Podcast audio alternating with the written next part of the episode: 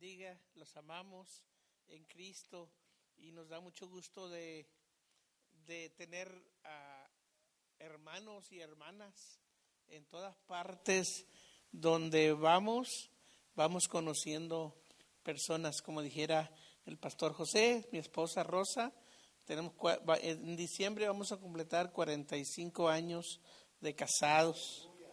Amén. Y como la Biblia dice que el obispo debe ser marido de una sola mujer, pues ahí la llevamos. Una sola mujer. Si no, me quitan de obispo. bueno, eh, eh, es un privilegio para mí, la verdad, eh, estar aquí sin, sin, sin haber hecho planes largos. simplemente le llamé al pastor, voy a andar en esa área. Llegué ayer, ayer y pues como somos amigos y, y pues nos amamos y, y, pues yo pienso que él creyó que podía yo aportar algo para la iglesia. Es que si no, no te invitan. Si no, si no aportas nada a la iglesia, no te invitan. ¿Para qué te quieren? Pues, ni yo los invito, ¿verdad?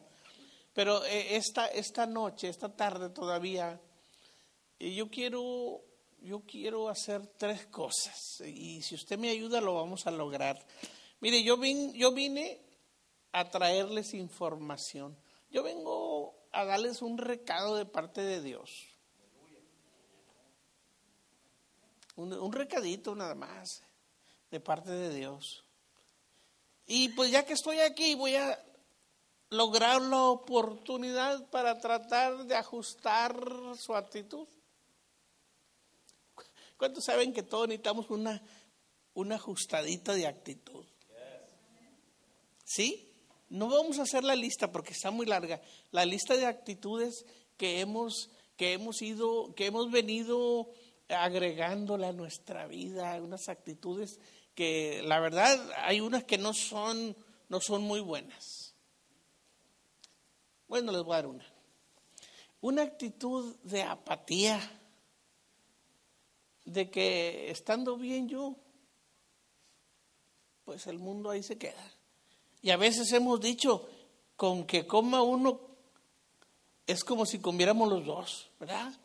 Eh, siempre y cuando seamos nosotros los que comemos, ¿verdad? Pero también yo quisiera, yo quisiera provocar un cambio. ¿Usted cree que necesitaríamos un cambio? ¿Ustedes creen que necesitamos, necesitamos otra, uh, ¿cómo, se llama? Eh,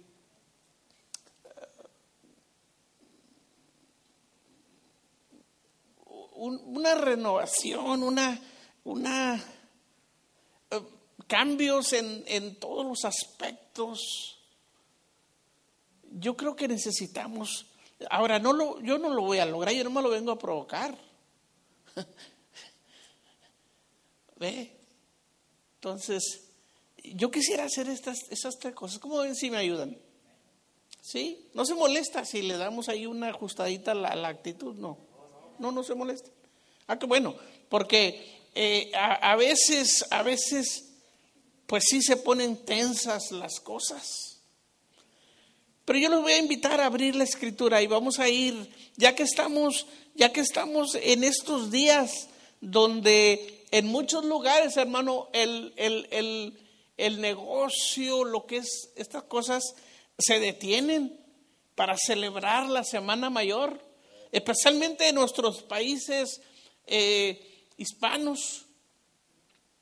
Eh, ¿Cuántos se pusieron la crucita el, el día miércoles de ceniza? A ver, confiésense, la confesión es buena. Ahora, alguien me preguntó, pastor, ¿es malo? Le digo, pues no es malo. El problema es que a veces es un símbolo de algo que a veces no lo cumplimos.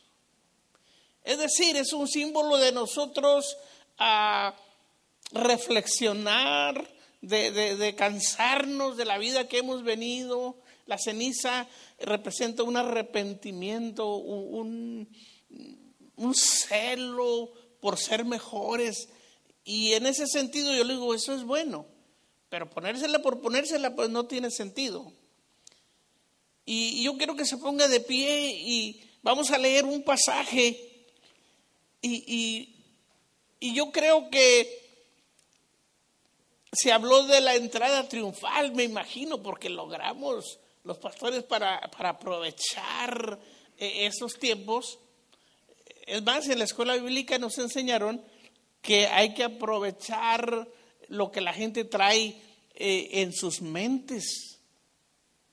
Eh, ahorita estamos todos consternados porque estamos en la semana mayor, la semana más importante de todo el calendario judío, perdón, cristiano. Es la semana más importante. Y vamos a ir, hermanos, a Mateo 21 y vamos a leer del 12 al 17.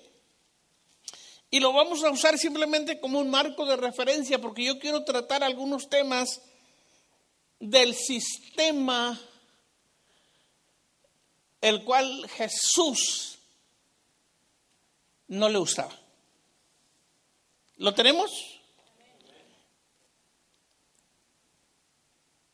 Mateo 21, del 12 al 17. Y dice así la palabra del Señor.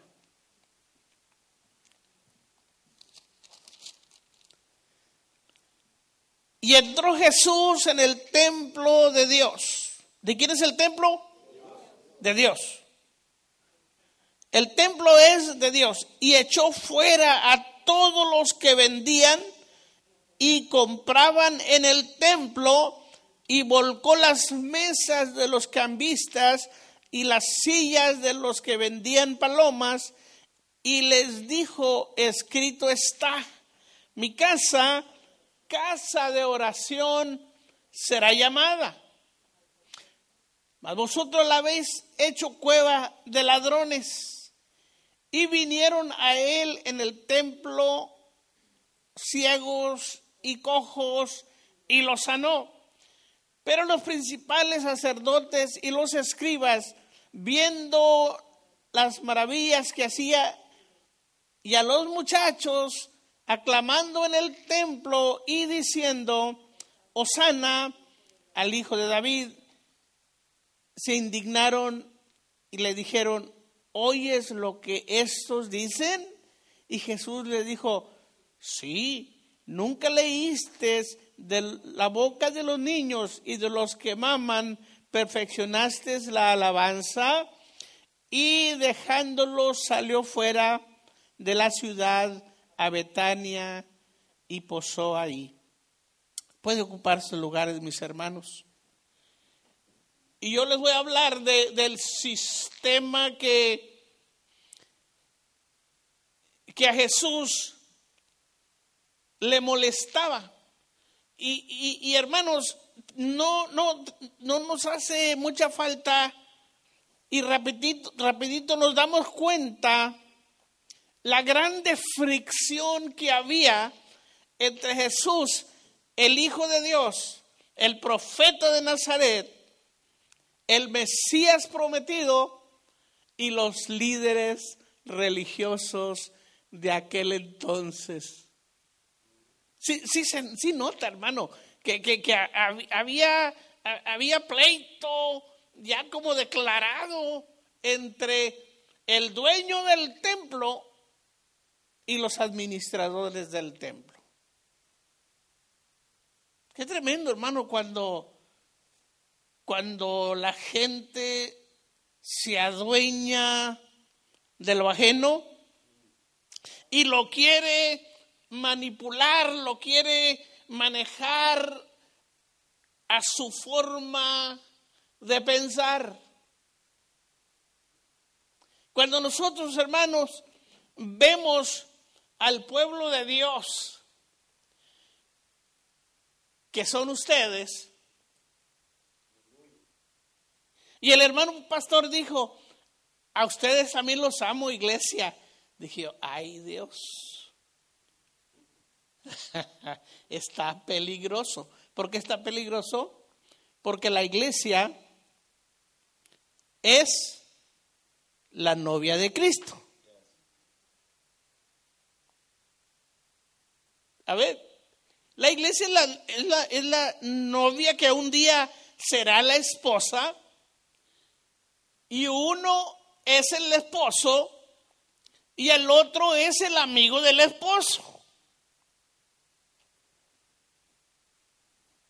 A ver, así es que nosotros tenemos que cuidar la futura esposa de nuestro jefe, de nuestro amo. A nosotros nos toca ese trabajo de nosotros velar por ella, cuidarla, mientras que el esposo regresa a la tierra. Es nuestra responsabilidad asegurarnos que cuando se enferma, oramos por ella para que sane. Tenemos que estar pendientes, hermanos, que cuando está triste, nosotros hacer el, intento por lo menos de consolar a la amada del Señor Jesús. Porque Él y solo Él es el dueño de la iglesia. Y nadie se puede atrever a adueñarse de la iglesia de Cristo, ni del templo del Señor. Así es que diciendo eso, yo quiero entrar, mis hermanos, cuando Jesús vino, hermanos, a este mundo,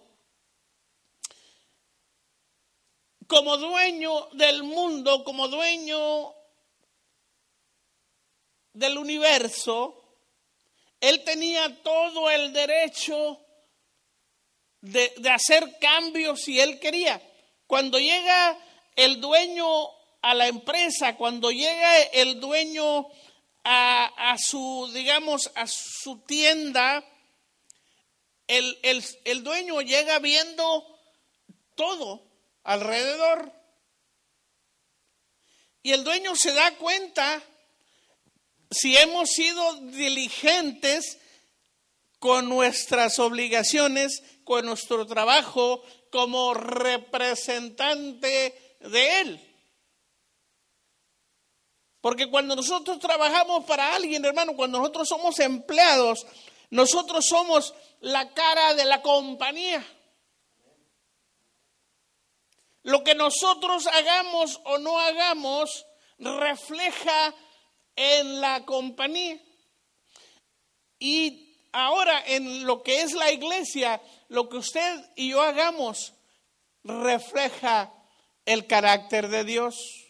Y como nos ven a nosotros eh, comportarnos, como nos, den, nos ven a nosotros hacer negocio, como ellos nos ven en nuestro vocabulario, eso representa el reino.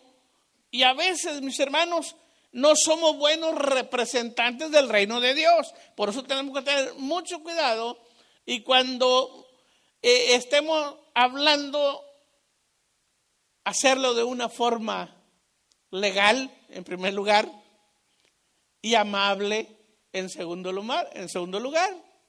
Y ser, hermanos, nosotros humildes y mansos de corazón para poder representar bien a nuestro Señor. Amén. Entonces, hermano, cuando tenemos una escritura en Lucas 5, 33 al 39, y no lo voy a leer todo por cuestiones de tiempo, pero dice en Lucas 5,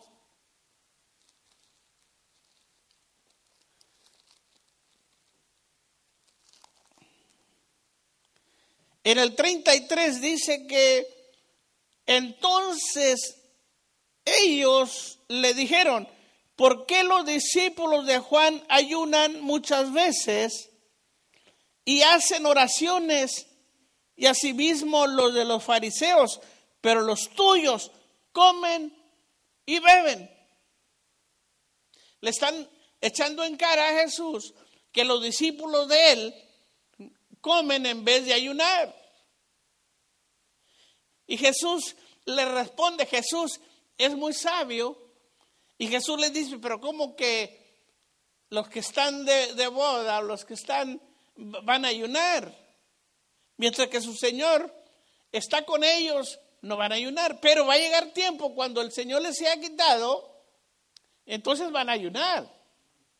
¿Ve? Lo que ahora practicamos nosotros. Pero lo que el Señor está diciendo es que el sistema que ustedes tienen realmente no son mandamientos de Dios, sino son mandamientos de hombre, porque resulta ser que el único ayuno obligatorio era el día de la expiación.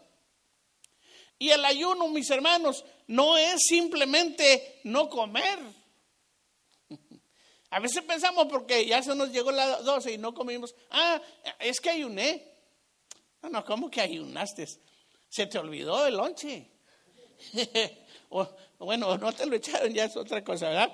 Pero, pero no podemos usar esa excusa de que no comí, ayuné. No, hay forma de ayunar. Es más, el ayuno que hacían los judíos, ellos como quiera preparaban la comida, como quiera preparaban la comida para la familia y lo que hacían iban y se lo regalaban a una familia pobre. Y ese era el ayuno que Dios aceptaba.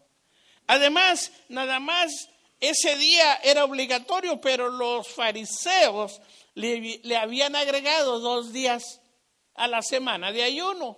¿Se acuerda aquel fariseo que dijo, yo no soy como este? Una actitud superior. Yo no soy como este. Yo, yo, eh, y no los quiero desanimar tampoco, ¿verdad? Yo doy diezmos de todo lo que gano. Imagínense. Y luego decía, ayuno dos veces a la semana, porque ellos le habían agregado el lunes y el jueves de ayuno y no era ni obligatorio. Entonces Jesús, como Jesús eh, no le parecía bien el sistema de ellos, todas aquellas cosas que ellos le habían agregado, vosotros han cambiado el mandamiento de Dios por sus propios mandamientos. Y a veces, pues se nos hace fácil a nosotros también agregar mandamientos que ni siquiera en la Biblia están. Y exigirle a la gente cosas que ni Dios nos exige. Y esa, esa es la importancia. Entonces, eh, el sistema ya, ya, se había, ya se había deteriorado, ya, ya como las cosas, cuando, empezó el judaísmo y cuando empezó eh, todo este sistema, eh, al principio era, era un buen sistema. Lo que pasa es que se nos hace fácil irle haciendo cambios. ¿Sí? ¿Alguna vez ustedes vieron aquella caricatura de, de, aquel señor que iba cargando una cruz? Y, y, pues estaba pesada, se le comenzó a cortar. ¿No se acuerdan? ¿No la han visto? Sí, ¿verdad? Le, le comenzó a cortar pedacitos. Y a veces nosotros le queremos cortar para que la carga sea más liviana. Pero Jesús dijo que si alguno quiere ser mi discípulo, tome su cruz, no su mini cruz, su cruz entera. Todos los días. Y sígame. Es que hermanos, tenemos que llevar la cruz de Cristo. Tenemos que llevar la vida de Cristo en nosotros. No podemos, hermano, eh, querer siempre estar bien, porque Pablo decía, yo he aprendido a contentarme cualquiera sea mi situación. Yo sé tener abundancia, sé tener escasez, sé comer, sé no comer, sé estar eh, en prisión, sé estar en libertad. O sea, tampoco que es que quiere decir que no nosotros no procuremos el bien, porque la Biblia enseña que procuremos el bien, procuremos mejorar, pero ya cuando se hace una obsesión de mejorar a costas de nuestras reuniones en el templo, eso se vuelve en maldición. ¿Ve? Porque primero es Dios. Primero es Dios. Y después nosotros. Y después algo otras cosas.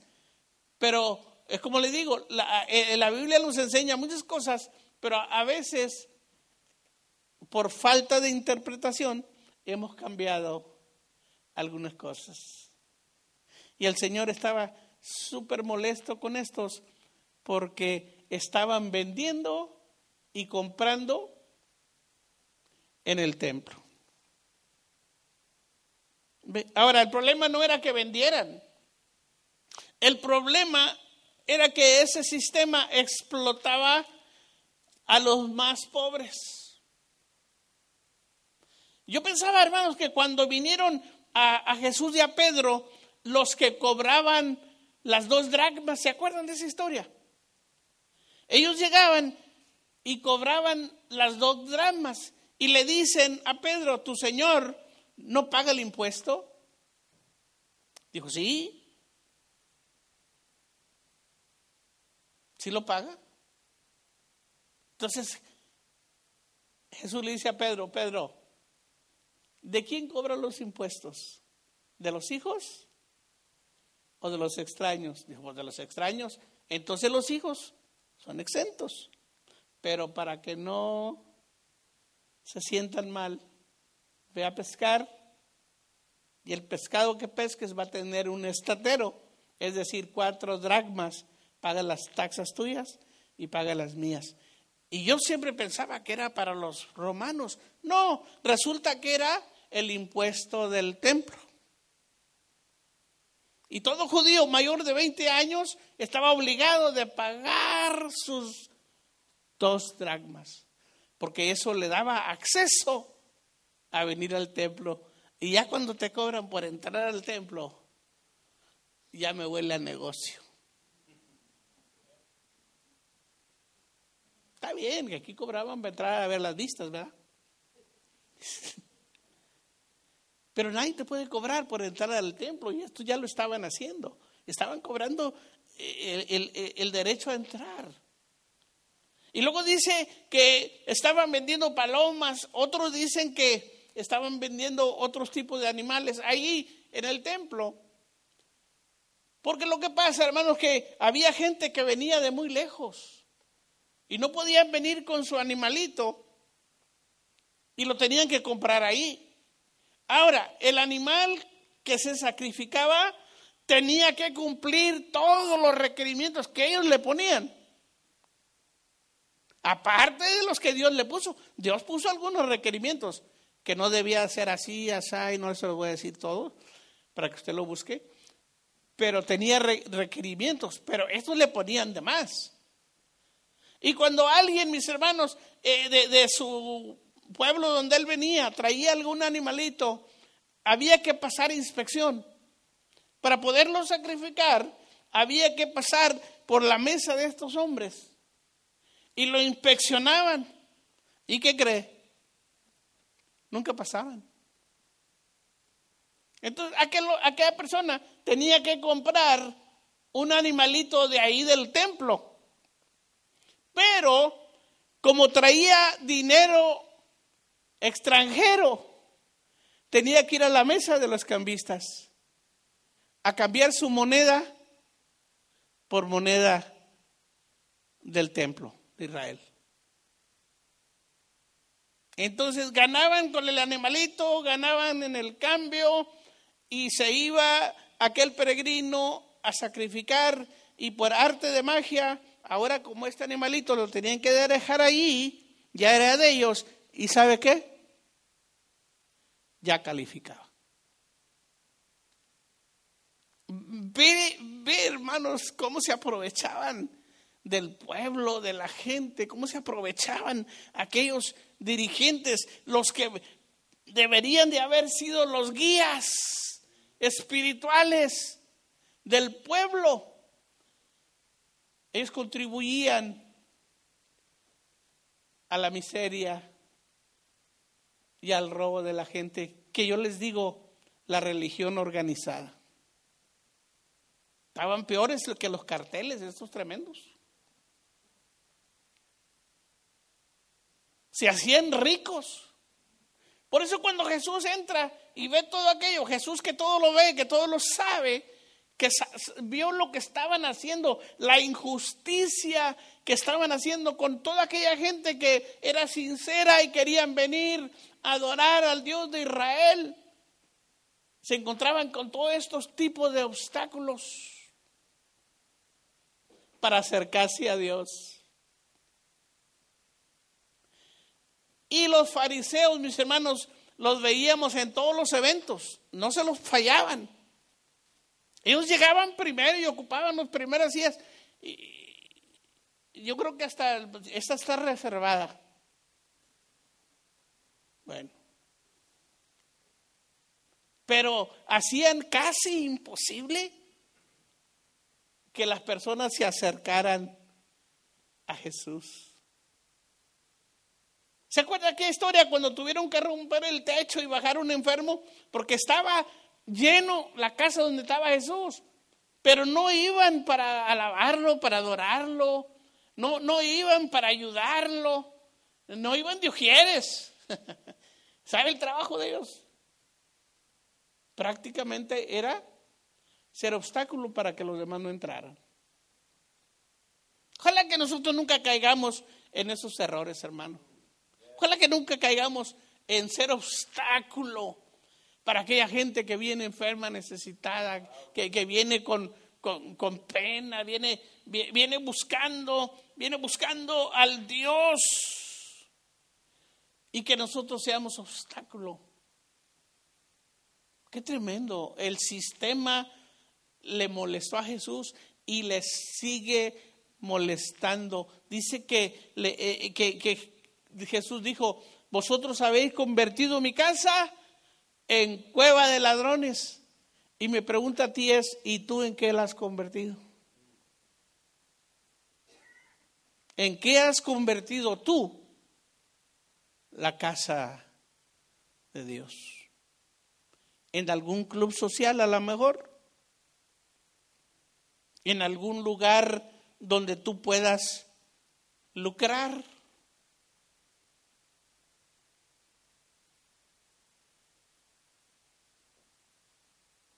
Tengo que pensar mucho.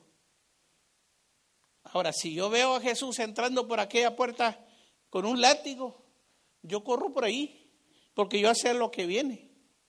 Yo ya vi la historia, yo sé lo que viene. Si, si Jesús empieza, me va a hacer como que si fuera Will Smith, ¿verdad?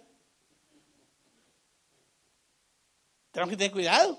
Entonces, eh, eh, el sistema que estorbaba para que la gente se arrimara a Dios. El, sistema, hermanos, que, que es un obstáculo para que los nuevos se queden. Eh, hermano, yo lo he visto muchas veces en las iglesias, donde la gente entra por aquella puerta. Nosotros le llamamos la puerta de enfrente y salen por la puerta de atrás.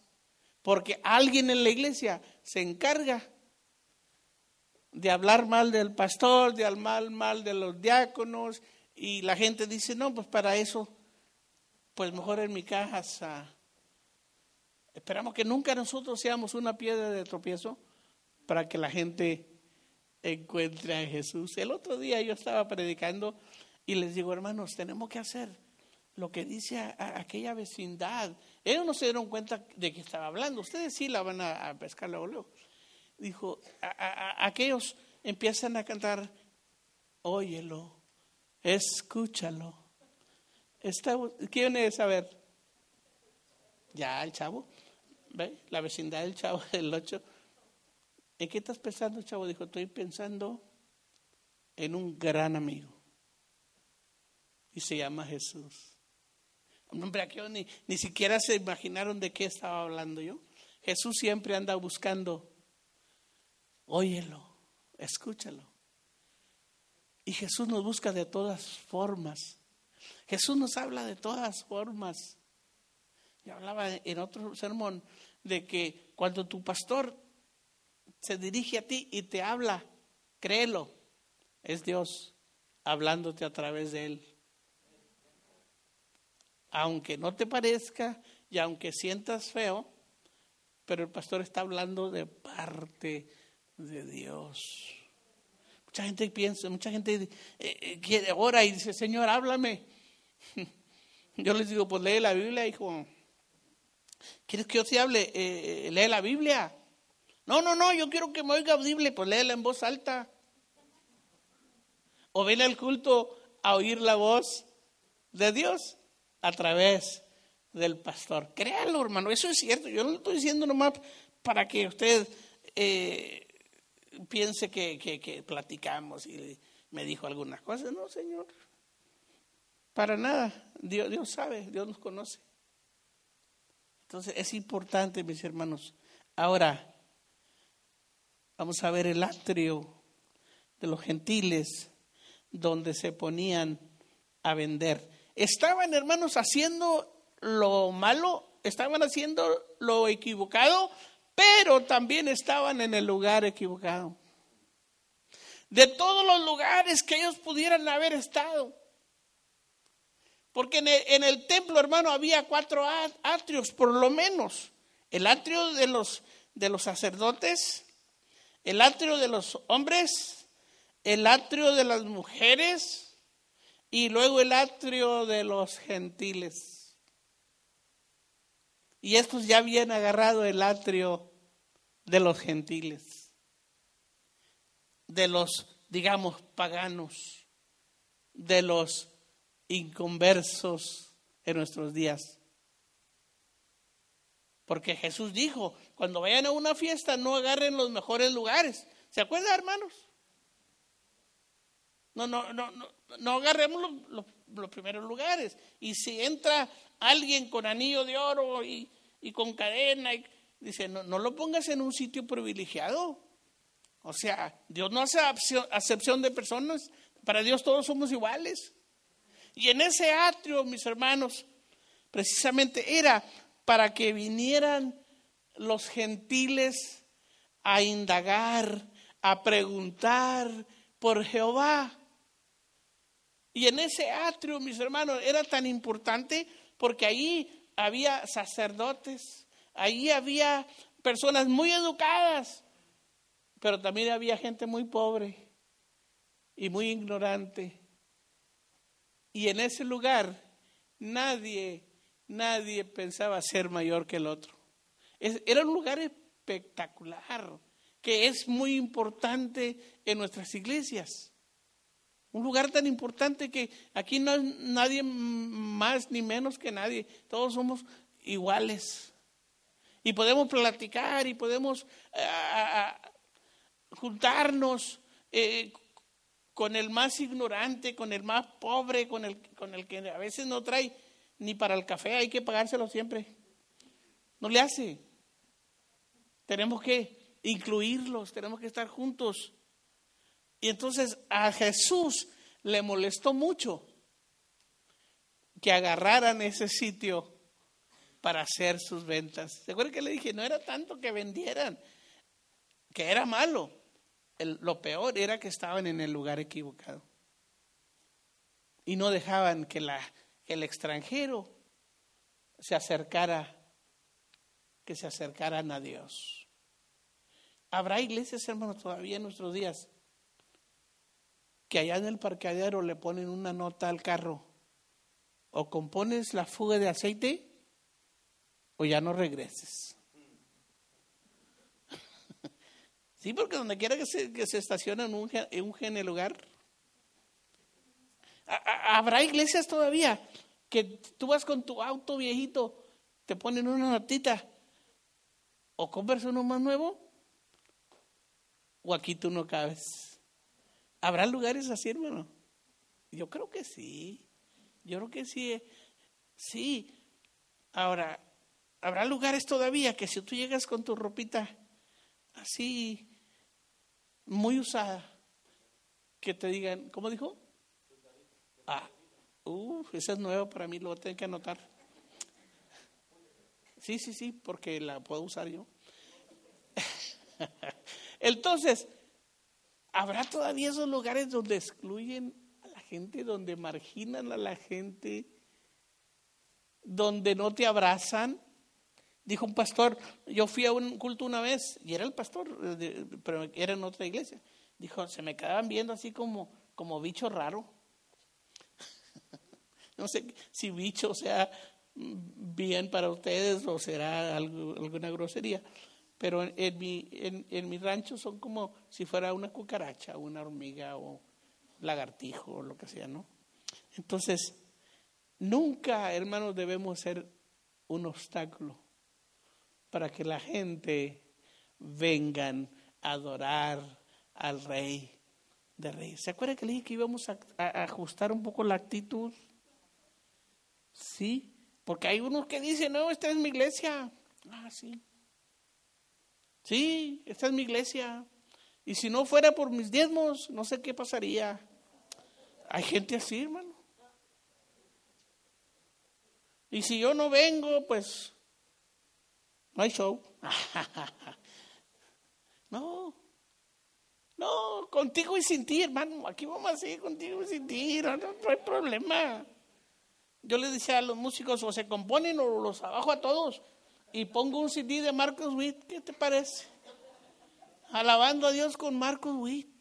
Y la otra semana traemos a Danilo Montero. Así es que o se componen o se me abajan. Wow.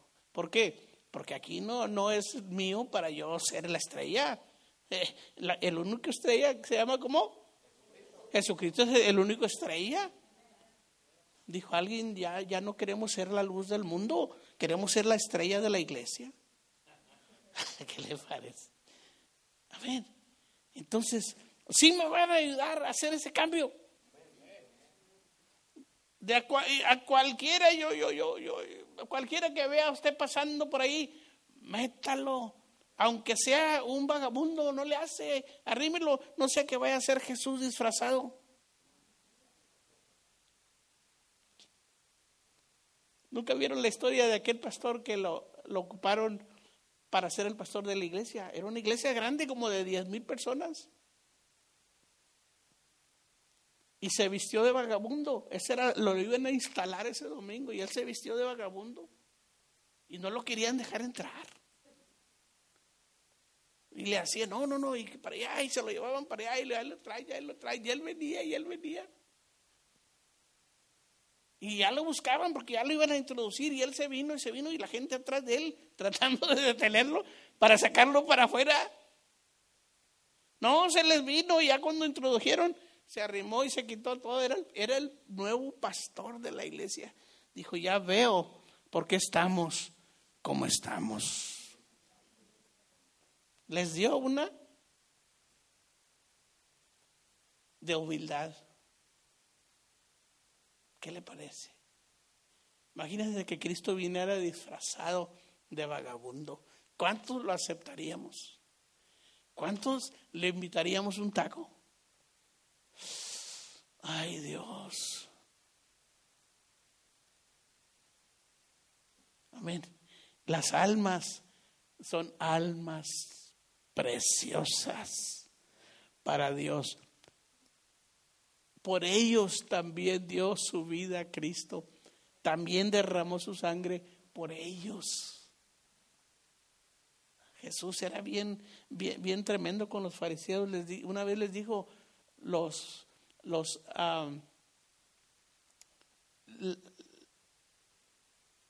¿cómo, dijo? Los, las prostitutas van delante de vosotros al reino de Dios. Pero ellos se creían los dueños del mundo. Ellos se habían adueñado de la casa de Dios y ellos mataban a los profetas que Dios mandaba a la tierra. Y luego hay una parábola que dice que el, el, rey dijo, no, pues les voy a mandar a mi hijo.